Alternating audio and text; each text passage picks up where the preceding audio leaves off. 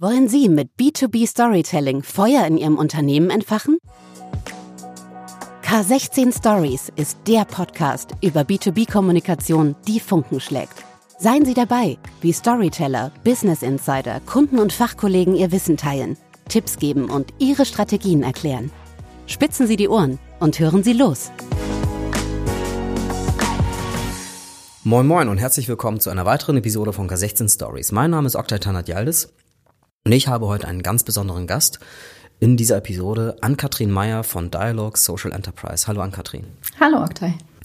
Wir haben heute das Thema Storytelling im Raum. Wir wollen uns dem Thema ja auch gemeinsam nähern und verstehen, was das eigentlich bedeutet und wie kurz abgekürzt DSE für Dialog Social Enterprise das auch umsetzt. Ähm, erzähl doch nochmal, was macht eigentlich Dialog Social Enterprise? Mhm. Also Dialog Social Enterprise ist ein soziales Unternehmen ähm, und wir haben uns zum Ziel gesetzt, im Grunde einen Beitrag zu sozialer Vielfalt, gesellschaftlicher Vielfalt und Inklusion zu setzen und ähm, oder zu leisten, besser gesagt. Und ähm, wir nutzen dafür das Medium von Ausstellungen hauptsächlich, aber auch Workshops. Mhm.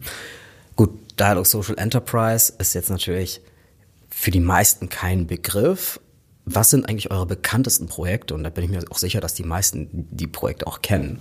Ja, zumindest die Hamburger und Frankfurter gehe ich von aus. Also in Hamburg ähm, gibt es das Dialoghaus und den Dialog im Dunkeln, das sicher unser bekanntestes ähm, Produkt ist sozusagen. Das gibt es auch schon seit 30 Jahren, über 30 Jahre.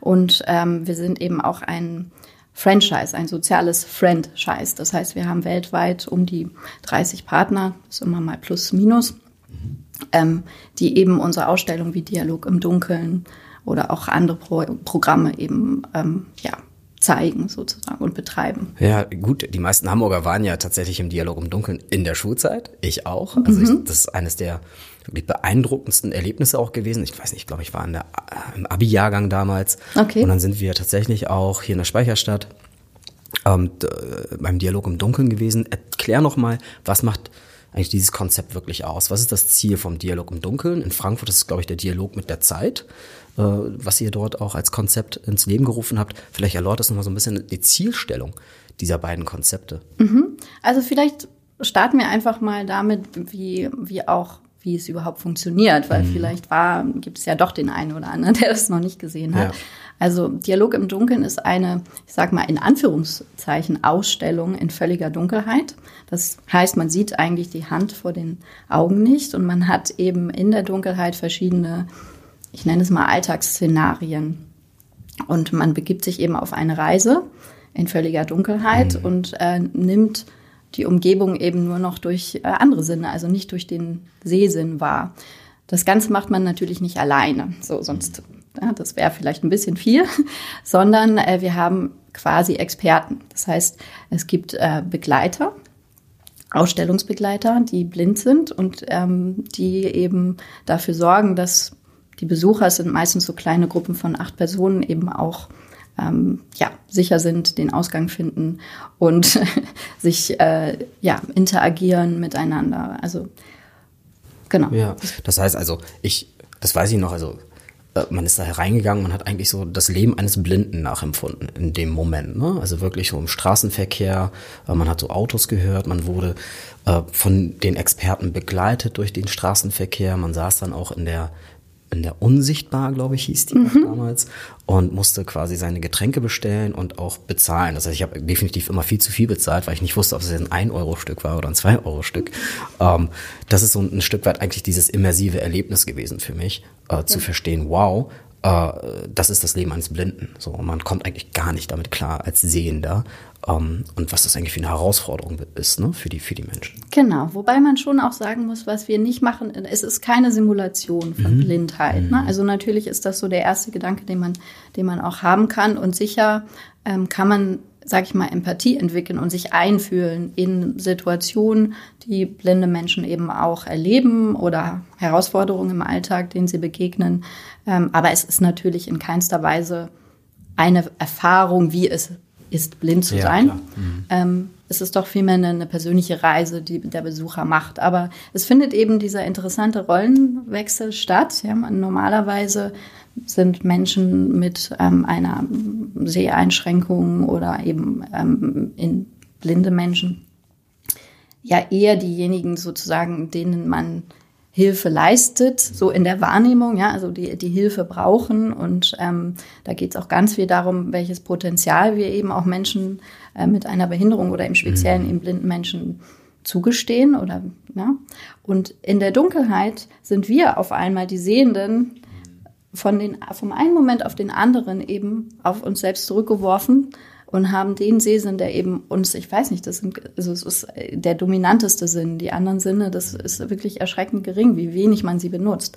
Ja, und man selber ist eigentlich erstmal hilflos. Vielleicht hat man auch Angst am Anfang. Ähm, und Man ist total verunsichert. Also Ja. so, so ging es mir und ich, das ist 20 Jahre her und ich kann das immer noch so spüren, wie verunsichert man eigentlich war. genau, und wie hast du dich gefühlt, als du rauskamst? Erleichtert, aber mit einem extremen Perspektivwechsel auch bereichert. Mhm. So, ja, also aber schon auch, wow, das war Wahnsinn.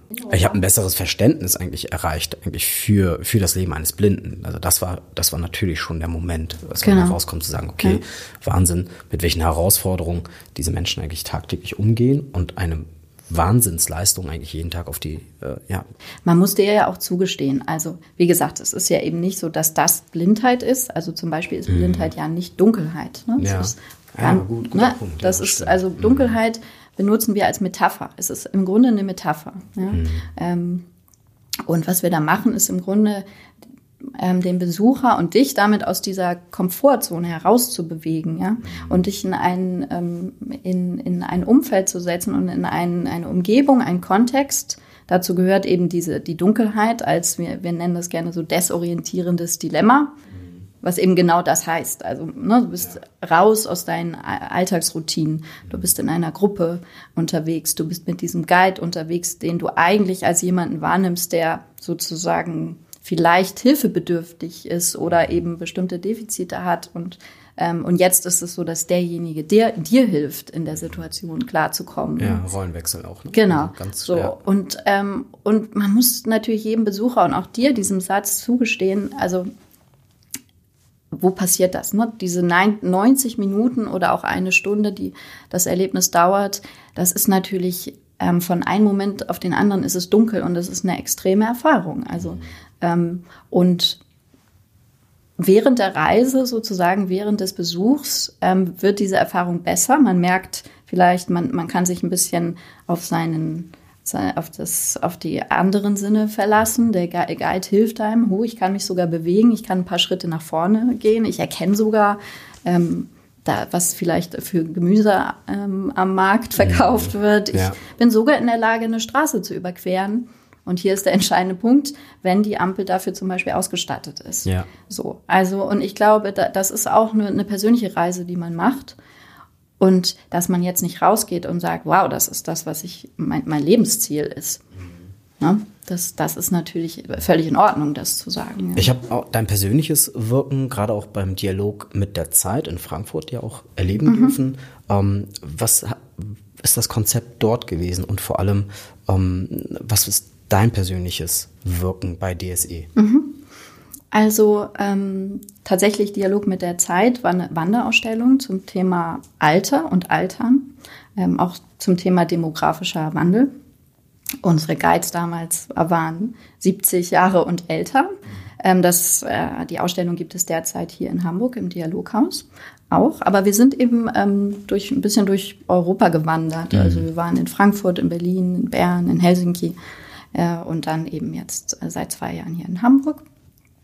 Und ähm, ja, also und mein Wirken im Grunde ähm, bin ich auf der einen Seite verantwortlich für das operative Geschäft, ja, auf der anderen Seite ähm, aber sehr stark in der inhaltlichen Entwicklung tätig. Also ich entwickle im Grunde ähm, unsere Ausstellung mit. Natürlich machen wir das im Team und ähm, ja, kuratiere Programme, ähm, Workshops und Ausstellungen. Welche Rolle spielt Storytelling in dem, in dem Bereich? Also es ist natürlich eigentlich ja ein es springt einen ja quasi an, darüber mhm. nachzudenken, okay, wie kann ich jetzt eigentlich so einen Dialog mit der Zeit entwickeln? Das ist ja ein Narrativ, was, was ja schon quasi auf der Hand liegt. Und wie kann man diese Reise nun gestalten, der Besucher oder auch beim Dialog im Dunkeln? Ähm, wie geht ihr mit diesem äh, Thema um? Also wie bringt ihr das Storytelling in eure Konzepte? Oder mhm. beschreibt mal, was das konkret mhm. für, bei euch bedeutet. Ja, wir sind da ja tatsächlich schon so ein bisschen drauf eingegangen. Ne? Also ähm, ursprünglich, im Grunde muss man zwei Dinge unterscheiden. Auf der einen Seite ähm, gibt es eben das Storytelling, was die Thematik angeht. Also zum Beispiel Dialog mit der Zeit, was eines unserer jüngeren äh, Projekte oder Ausstellungen ist, wo wir uns natürlich wo wir erstmal einen Ausgangspunkt haben, halt, wo wir ein gesellschaftliches Problem sehen, wo wir Handlungsbedarf sehen, wo wir vielleicht auch ähm, sehen, dass es lohnen würde, mehr darüber zu sprechen ähm, und in Begegnung zu gehen miteinander, ähm, um nicht zu viel Vorurteile zu haben, zum Beispiel, oder Barrieren mhm. aufzubauen. Zum Beispiel haben wir im Moment ein äh, neues Projekt, äh, der Dialog mit dem Ende. Mhm. Ja, da geht es ums Sterben und, ähm, und um den Tod ähm, der ein Teil des Lebens ist, aber ähm, ja, vielleicht gerade in, sag ich mal, westeuropäischen Gesellschaften auch nicht mehr so im Mittelpunkt ist. Also hm, dieses, dass man, das ist eigentlich nicht mehr so zu sehen. Ne? Und also wird verdrängt das Thema ganz oft. Ja, genau. So und ähm, und wir versuchen eben diesen Themen auch einen Raum zu geben, sich da, also äh, gesellschaftlichen Diskurs äh, zu initiieren. Also das ist so die, die, der, die Ausgangs, Lage. Ne? Und man hat dann eben schon ganz viele Geschichten, sage ich mal, weil wir arbeiten halt auch immer mit Menschen. Also das ist, ähm, man muss sich vielleicht, also das hat eben, glaube ich, das Beispiel auch schon gezeigt. Wir sind jetzt, wenn wir über Ausstellungen reden, dann glaube ich, hat jeder so ein bestimmtes Bild im Kopf. Ne? Ich gehe ins Museum und ähm, guck mir Exponate an der Wand an. Genau, es gibt dann mhm. Vitrinen und Exponate und dann gibt es, wenn man wenn, wenn man, Glück hat, ein bisschen Bewegtbild auf dem Screen irgendwo. Genau, Videos gibt es auch. Das ist jetzt also seitdem, ne, das ist auch äh, ganz weit vorn. Vielleicht kann man am Ende noch ein Foto machen. Ähm, und also ich will das jetzt gar nicht so negativ darstellen, aber ähm, es ist schon eine, sage ich mal, ein relativ passives Aufnehmen. Mhm. Ähm, und ich verfolge vielleicht Geschichten, die da sind. Und es ist sehr manchmal recht textbasiert in bestimmten Ausstellungsformaten. Das sind wir alles nicht, sondern wie gesagt, es gibt Themen, die wir bespielen. Dafür gibt es eine bestimmte Motivation, ja, weil alles, was wir machen, hat eben soll eine Art von Wirkung haben, ein gesellschaftliches Problem angehen sozusagen. Und dann gibt es eben diesen Punkt der Erfahrung, der Experience. Also was wir eigentlich schaffen, sind Erlebnisräume. So und ähm, da gibt es einige Elemente, die wir können wir vielleicht gerade am Dialog im Dunkeln lässt sich das ganz gern, gut ja. äh, darstellen. Und das sind so Prinzipien, ähm, das kann ich vielleicht vorweg sagen, die basieren auch auf Theorien. Also das ist jetzt nicht frei aus dem Raum, mhm. sondern ähm, es ähm, gibt bestimmte Lerntheorien, zum Beispiel die, ähm, das transformative Lernen ähm, von dem US-amerikanischen Soziologen Jack Matsuroff. Er hat das in den 70er Jahren begründet. Das wurde natürlich kontinuierlich weiterentwickelt. Ne? Aber ähm, darauf basiert im Grunde das, was wir tun. Um, um das jetzt weniger theoriebasiert zu beschreiben, mehr wie wir es machen, ähm, ist es halt so, dass dieses, dass am Anfang steht eben dieses desorientierende Dilemma, was ja. ich eben schon mal angesprochen habe. Was ich, was ich nach wie vor fühle, ne? wenn ich an, die, an, an den Besuch zurückdenke, ja. Genau. Also mhm. es ist eben die Dunkelheit. Ähm, wir haben auch andere Programme, wie zum Beispiel Dialog im Stillen, mhm. ähm, wo es um nonverbale Kommunikation geht geht, ähm, wo die Guides eben gehörlos sind in der Regel. Ähm, oder eben Hörbein also starke Hörbeeinträchtigungen haben. Und ähm, es wird nicht gesprochen in der Ausstellung. Man trägt Kopfhörer, die aus, die Räume sind, sage ich mal, schalldicht weitestgehend. Ähm, und man kommuniziert ausschließlich über Mimik, Gestik. Natürlich am Anfang ist ein leichter Einstieg, aber eben am Ende auch tatsächlich schon mit äh, einigen Gebärden. Mhm. Und lernt man die oder ist es wirklich rein intuitiv? Nein, man lernt die. Das ist ja eine richtige Sprache. Eben, ähm, In der Ausstellung sozusagen wird man befähigt, dann Genau, einfache erste Dinge okay. zu lernen. Ganz, also, ne, mhm. das ist so wirklich Schritt für Schritt und spielerisch. Also da haben wir die Stille als desorientierendes Dilemma. Das heißt, ich kann mit, mit den normalen, sage ich mal, Wahrnehmungsmustern, mit meinen Verhaltensweisen und auch ganz stark Kommunikationsmustern vielleicht, wie kommuniziere ich, komme ich nicht mehr so klar. Ne? Also ich bin gezwungen, sozusagen mein Verhalten anzupassen. Äh, der Begriff des Dilemmas finde ich auch sehr spannend. Wie holt ihr die Leute aber auch wieder aus diesem Dilemma heraus? Mhm. Also, ne, das ist ja dann auch äh, wie löst ihr es auf am Ende? ja, sehr guter Punkt. Es ist immer wichtig. Natürlich kann man auch ähm, für einen Lernerfolg, das kennt man vielleicht, wenn man über, überfordert ist, dann geht am Ende gar nichts mehr. Das heißt, es muss halt so, sage ich mal, die Komfortzone bis zu einer bestimmten Grenze. Nicht in die Panikzone. Nicht in die Panikzone, da genau. War ich, glaube ich, damals. Wirklich? Ja, deswegen, also es äh, war schon, war schon ein einschneidendes Erlebnis. Ich meine, ich war 17 oder so. Ja. Ja, das war man, schon enorm.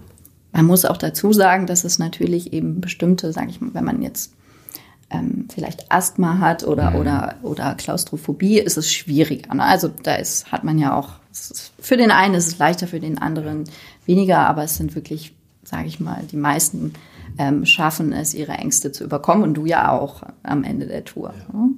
Ähm, aber das ist halt eben ein wichtiges weiteres Element. Es ist gut, dass du das sagst, weil ähm, wie überkomme ich das? Ich bin in einer Gruppe unterwegs. Ja? Also ich habe nicht nur den Guide an meiner Seite, sondern ich habe auch vielleicht bis zu sieben andere Menschen um mich herum. Ähm, das schafft Sicherheit. Genau. Hm, die Herdensicherheit. Ja. Kann man das so nennen? Wie hast du das Die genannt? Herdensicherheit. Die Herdensicherheit. Ja, also man ist nicht allein in, in der Erfahrung. Ähm, und ich weiß nicht, was ein, was, was wir oft hören, ist eben so, dass die Stimme, vor allen Dingen natürlich des Guides, aber auch der anderen, mhm. ist auf einmal das, was mir Sicherheit gibt. Ja. Ne? Und ich muss eben, ähm, also das ist so ein, da aufgefangen zu werden und wir sind in einem Boot. Ich bin in der Gruppe und da, das ist eben, wenn wir über Storytelling reden, ein mhm. ganz entscheidendes Moment. Mhm. Ähm, das heißt, der Besucher ist nicht passiv, er ist, ist, er ist kein, ja, der ist zwar ein Subjekt in der Ausstellung als der Besucher, der es erlebt, aber eben auch Objekt. Ja? Mhm. Also du Dinge, die du sagst, wie du dich verhältst, das wird auch von den anderen wahrgenommen. Mhm. Ja?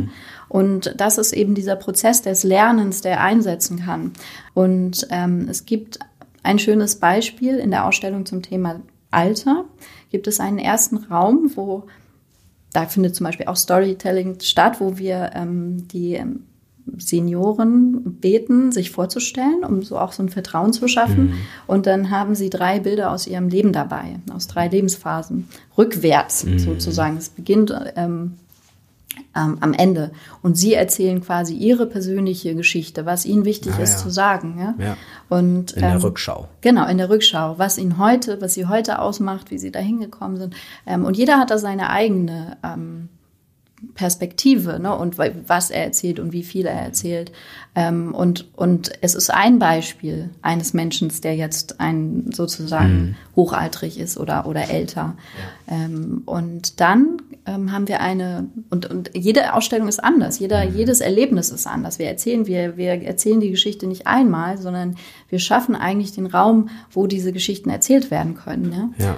aber ich finde das ganz, ganz spannend. Lass uns da vielleicht nochmal tiefer einsteigen. Wie, mhm baut ihr diese Konzepte konkret? Wen bindet ihr mit ein? Wie lange dauert es auch? Mhm. Dialog im Dunkeln. Ich meine, ihr baut das ja auch in anderen Ländern. Ja, ich glaube, es ist ja mittlerweile weltweit. In wie vielen Städten gibt es den Dialog im Dunkeln mittlerweile? Ähm, versuch nochmal zu erläutern, wie die Genese ist eines solchen Konzeptes. Mhm. Wie entsteht das? Man muss natürlich unterscheiden zwischen wenn, also zwischen unseren Partnern, wo wir Projekte, neue Ausstellungen aufsetzen, die mhm. schon entwickelt sind. Mhm. Ja? Und denen, wo wir, sage ich mal, neue Themen äh, aufnehmen und ähm, neue Themen mhm. ähm, entwickeln und uns damit auseinandersetzen und am Ende eben eine Ausstellung oder ein neues Erlebnis steht. Und ähm, ich sag mal, der Prozess, eine Ausstellung in Tokio jetzt mal als Beispiel zu eröffnen, das also kann von, ich sag mal, das Schnellste, was ich erlebt habe, ist so ein Dreivierteljahr, mhm. vielleicht auch ein halbes, das ist aber sehr schnell. Ähm, und manchmal kann es auch bis zu fünf Jahre dauern. Mhm. Also ich hatte auch schon lange ähm, Kontakt mit Menschen. Und es ist halt, wir sind in der Kultur unterwegs, an der Schnittstelle zwischen ja, Sozialem und Kultur. Man muss Gelder dafür einsammeln, man muss äh, erstmal mit der Geschichte rausgehen und auch viel Storytelling betreiben und ähm, Supporter einwerben, eine Fläche finden. Wir entwickeln dann ähm, gemeinsam mit unseren Partnern eben das Ausstellungsdesign, ähm, passen das auch kulturell zum Teil an, je nachdem. Also bei Alter ein bisschen mehr, ein Dialog mit der Zeit, Dialog im Dunkeln. Dann gibt es vielleicht auch mal ein Tuk-Tuk im Dunkeln ne, oder ah, ja, ja, ne, eine mhm. U-Bahn in den USA oder so. Mhm. Ähm, in Turin zum Beispiel bei den Olympischen äh, Winterspielen hatten wir mal so einen Bob. Ah, ja, ein Bob-Ride im cool. Dunkeln. Also das wird so ein bisschen angepasst natürlich. Mhm. Ähm, und ähm, das wichtigste Element sind eben unsere Guides, die Ausstellungsbegleiter. Entwickeln die das Konzept mit konkret? Ähm, nee, also das mhm. Dialog im Dunkeln ist, steht ja im Grunde schon mhm. da. Ähm, wenn man, wir haben natürlich, ähm, wir arbeiten ja mit Blindenorganisationen, wir haben auch manchmal ähm, blinde Sozialunternehmer, die mhm. die Ausstellung aufbauen. Dann sind sie natürlich daran beteiligt. Ja, klar. Aber mhm. die Ausstellungsmacher sozusagen, die vor Ort sind, diejenigen, mit denen wir das äh, Konzept ähm, entwickeln und die, ja, die, die Ausstellungsarchitektur. Und dann ist es im Grunde wie so ein kleines Unternehmen. Ne? Man mhm. muss, ähm, geht es um Businesspläne, die Vermarktung, um die Planung des operativen Geschäftes. Ähm, wir müssen Mitarbeiter einstellen und dann eben blende Menschen vor Ort finden, ja, die, die eben mitmachen in dem Projekt. Mitmachen und dann trainieren wir sie, mhm. also auch relativ intensiv ähm, je nachdem, ist ja auch in den verschiedenen Ländern sehr unterschiedlich, ja? wie ja. die Menschen, ähm, wie, wie sage ich mal, mobil sie zum Beispiel sind. Also wenn, wenn man jetzt nach Indien geht oder so, da, da muss man dann vielleicht einen Schritt vorher ähm, ansetzen. Oder kürzlich haben wir in letztes Jahr in Ägypten eröffnet. Ähm, da ist die Wahrnehmung auf Menschen mit Behinderung eine ganz andere noch. Und sie fühlen sich nicht wohl ähm, mit zum Beispiel ähm, ja, so Mobility Cane, also so ein Blindenstock mhm. quasi, ähm, durch die Stadt zu laufen. Es ist eigentlich etwas, was es erleichtert. Ähm, aber sie, sie möchten nicht so gesehen werden.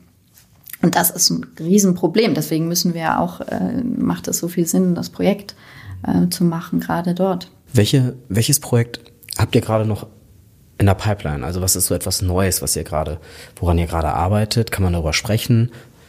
Offene Frage. Also mhm. was, äh, ich bin auch gespannt, weil diese Konzepte ja Dialog mit der Zeit, Dialog im Dunkeln, Dialog mit der Stille. Was gibt es noch darüber hinaus, mhm. was ihr gerade vielleicht auch macht? Genau, es gibt eigentlich im Grunde gibt es zwei große Themen für uns. Ähm, alles unter, sage ich mal, dem großen Schirm, der großen Idee, dass wir natürlich uns anschauen, was hat der Besucher erlebt, was denkt er, wie hat er seine Perspektive verändert und ganz wichtig eben, wie handelt er, wenn er aus der Ausstellung kommt. Mhm. Also worum es uns geht, auch schon seit mehreren Jahren jetzt, ist eben zu schauen, ähm, ja, wie können wir unsere Wirkung eigentlich noch verbessern?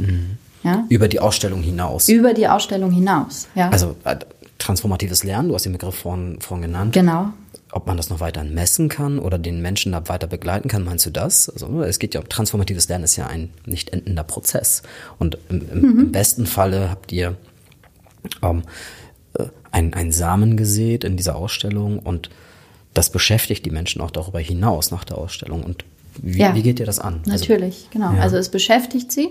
Frage ist aber, das glaube ich, das kann man heutzutage ganz gut nachvollziehen was, wie handelt man? Also mhm. das transformative eben, äh, Lernen oder hat eben drei Eben am Ende.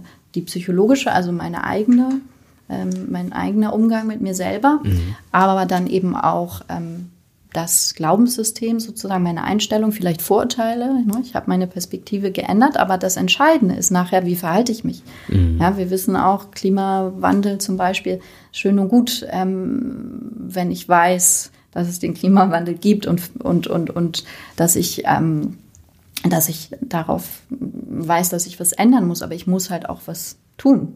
Wir müssen alle was tun. Und ähnlich ist das beim Thema Inklusion auch. Also ich denke in, in, in jeder Hinsicht. Und ähm, wir wissen, die Ausstellungen sind eben Katalysatoren, ja, also wirklich für den Perspektivwechsel, für Empathie. Aber was kommt danach? Das heißt, wir müssen viel systemischer denken, eben auch, und das ist eine Bewegung, die man auch allgemein in Museen sehen kann. Ja, also wir müssen viel mehr gucken.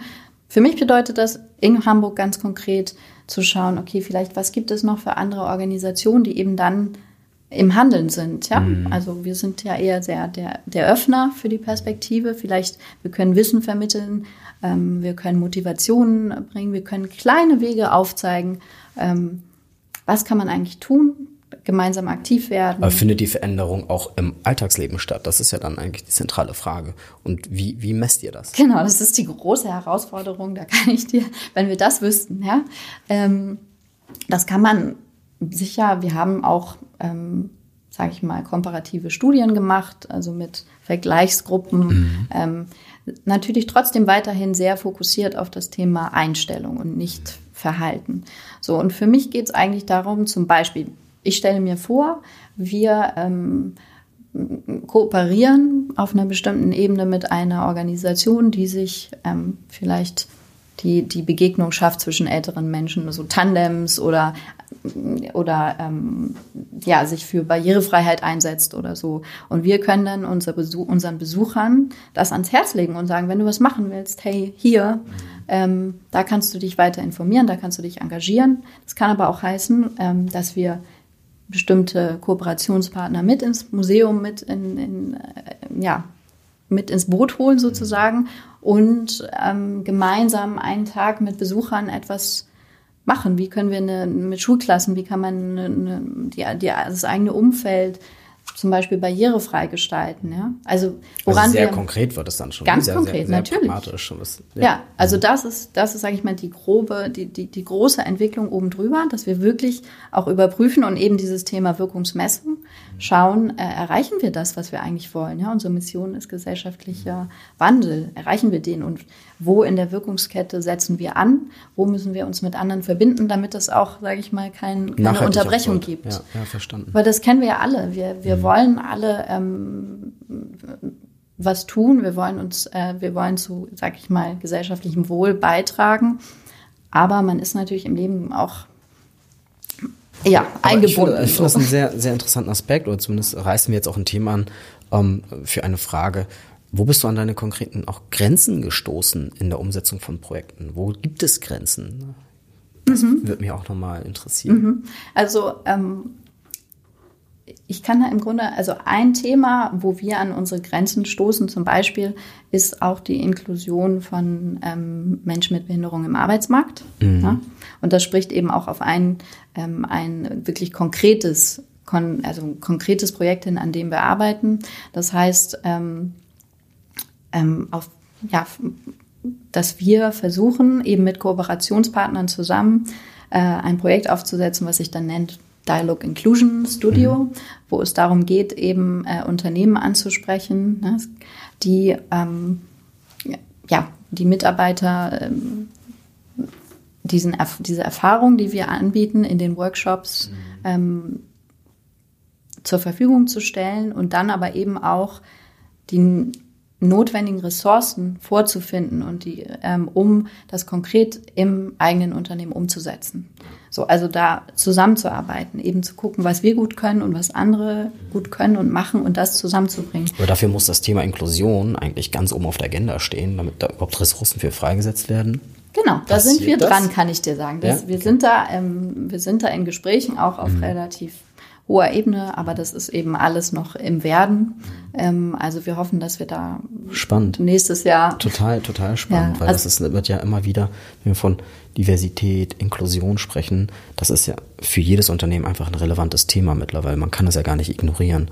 So und ich glaube, ähm, dass dass das deutlich wichtiger werden muss, auch in der Unternehmenspolitik. Also wie führe ich auch Unternehmen? Ja, als, als Unternehmer denkst du dir natürlich, wie schaffe ich es, ein, ein Umfeld zu schaffen, für Menschen, die, die ähm, ja, mit äh, einer Behinderung auf der Welt sind. Wie kann ich sie einbinden in unsere Wertschöpfungskette, in das kreative Arbeiten etc. Zum Beispiel jetzt bei uns als Agentur. Und ich glaube, das sind ganz zentrale Fragen, die immer wichtiger werden für die Zukunft. Ja, und ähm, man, man darf das gar nicht so einseitig sehen im mhm. Sinne von, Menschen, die vielleicht ähm, mit einer Behinderung geboren mhm. wurden. Mhm. Also wie viele Menschen, also auch gerade im demografischen Wandel, wir werden alle älter, ähm, wir haben alle irgendwie Einschränkungen, ja, und ähm, dass wir einander einbinden auf Basis der Potenziale, ja, und schauen, okay, was kann das, und das, das kann in Vielfalt auf ganz vielen Ebenen äh, bedeuten, weil das andere Thema, was wir eben auch angehen, ist, es geht uns nicht nur um das Thema Behinderung, es geht uns wirklich um Vielfalt in, mhm. in, in, in jeglicher Dimension. So, und das ist auch etwas, an dem wir arbeiten. Das ist alles super spannend an Kathrin. Ähm, das führt mich auch zu der Frage, was eigentlich andere Branchen oder auch Organisationen von euch lernen können, wie ihr an die Themen herangeht, welchen Fokus ihr auch setzt in eurer Arbeit. Was können andere davon lernen? Mhm. Also, ähm, lass mich vielleicht einfach mal bei der naheliegendsten Branche ansetzen. Und das ist, sind die der Museen und, Social und Science Center. Ähm, dass wir eben, welche Rolle spielen Museen in der heutigen Zeit? Und das ist auch ein großer Diskurs, der stattfindet. Und da sind wir nicht alleine, sondern da gibt es eben viele Museen, die sich schon die Frage stellen, welche Rolle haben wir eigentlich? Sind wir ein Musentempel mhm. oder haben wir eine gesellschaftliche Wirkung? Ich glaube, der Diskurs ist noch nicht ausgestanden. Ähm, ähm, aber die Frage ist eben, was tragen wir gesellschaftlich bei? Was ist unser Beitrag? Und ähm, wie positionieren wir uns ähm, zu großen gesellschaftlichen Herausforderungen, die wir eben haben, sei es, sei es zum Beispiel ähm, der Klimawandel, aber eben auch gesellschaftliche Kohäsion, ja, also dass wir ähm, äh, Demokratie, dass wir, ähm, dass wir enger beieinander bleiben sozusagen. Mhm. Und, äh, gesellschaftlicher Zusammenhalt. Gesellschaftlicher so Zusammenhalt, mhm. genau. Ähm, das sind wichtige Themen und, und da gibt es noch eine Reihe von anderen, ja. Also, und das ist wichtig, wie wir unsere Rolle verstehen. Und ich würde mir eben von eigentlich allen Branchen wünschen. Wir sind ein soziales Unternehmen, aber im Grunde würde ich mir wünschen, es müsste diesen, diesen Begriff gar nicht geben. Wir müssten gar nicht ein Unternehmen sein, was heißt sozial. Das heißt, ich denke, jedes Unternehmen muss irgendwo die gesellschaftliche Wirkung und den Profit, den man ja auch ähm, machen kann, und äh, da ist nichts gegen einzuwenden. Ja, man muss jetzt keine, kein äh, Märtyrer sein, sozusagen. Wir machen das nicht, wir investieren alles ähm, wieder rein, aber doch vielleicht einen größeren Teil des Profits, den man macht, eben auch zu nutzen, um zur Gesellschaft beizutragen, was zurückzugeben und auch einen Beitrag zu leisten, diese großen ähm, gesellschaftlichen Herausforderungen zu meistern. Mhm. So. Und arbeitet ihr auch da noch stärker hinein? Also ähm, messt ihr das auch in Studien beispielsweise, ähm, inwiefern äh, ihr auch andere Branchen inspirieren könnt zu, äh, zu so einem Handeln? Das würden wir gerne. Das ist eine Frage von Ressourcen, mhm. sage ich mal.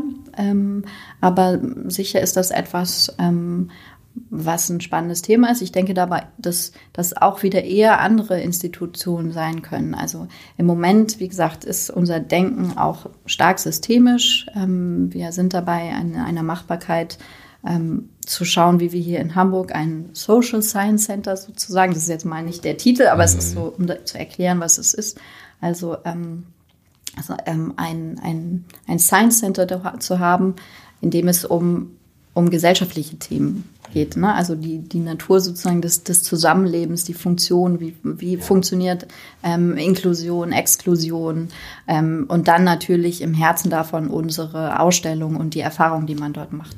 Und da ist schon angedacht, dass wir zum Beispiel auch mit Universitäten kooperieren, ähm, mit Forschungsinstituten, dass man ähm, sich schon genau ansieht, ähm, welche Wirkung wir eigentlich erzielen. Mhm. Ja. Ann-Kathrin, zum Abschluss dieser Episode habe ich noch eine persönliche Frage. Was verbindest du, also welchen Gegenstand verbindest du mit deiner Arbeit? Das kann etwas ganz Persönliches sein. So, mhm. sollte sogar etwas ganz Persönliches das sein. Das sollte was ganz Persönliches sein. Ähm, ich glaube, ich habe auf meinem Schreibtisch steht so ein kleiner Derwisch, mhm. ähm, den ich mal aus, äh, den ich aus Ägypten mitgebracht habe. Ähm, von, von einem unserer Architekten dort, der so, so, ein, ja, so ein Label betreibt, wo vom, ja, aus der, sage ich mal, ägyptischen, vom Land sozusagen ähm, Manufakturen befördert werden, mhm. eben im so, Handwerk. Ein Derwisch ist ein, äh, ein Mönch im Sufi-Orden, soweit Genau. Ich, okay. Genau. Also schiitischer Islam und dann eben ein Mönch im Sufi-Orden. Und irgendwie, ähm, ich glaube, man kennt das, glaube ich, so, wenn man diese, dieses Bild von dem sich drehenden Derwisch versunken mhm. mit diesem Tellerrock.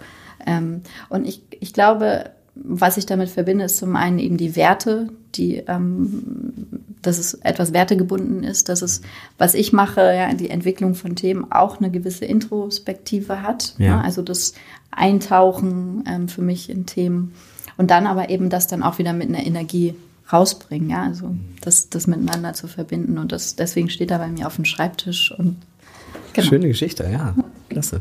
Dankeschön für dieses Gespräch, Ann-Kathrin. Sehr gerne. Ich danke auch allen Hörerinnen und Hörern für, dafür, dass ihr eingeschaltet habt. Folgt uns gerne auf LinkedIn, schreibt uns gerne Feedback auf stories.k16.de und ich freue mich auf das nächste Mal und sage damit Ahoi aus Hamburg. K16 Stories. B2B-Kommunikation, die Funken schlägt.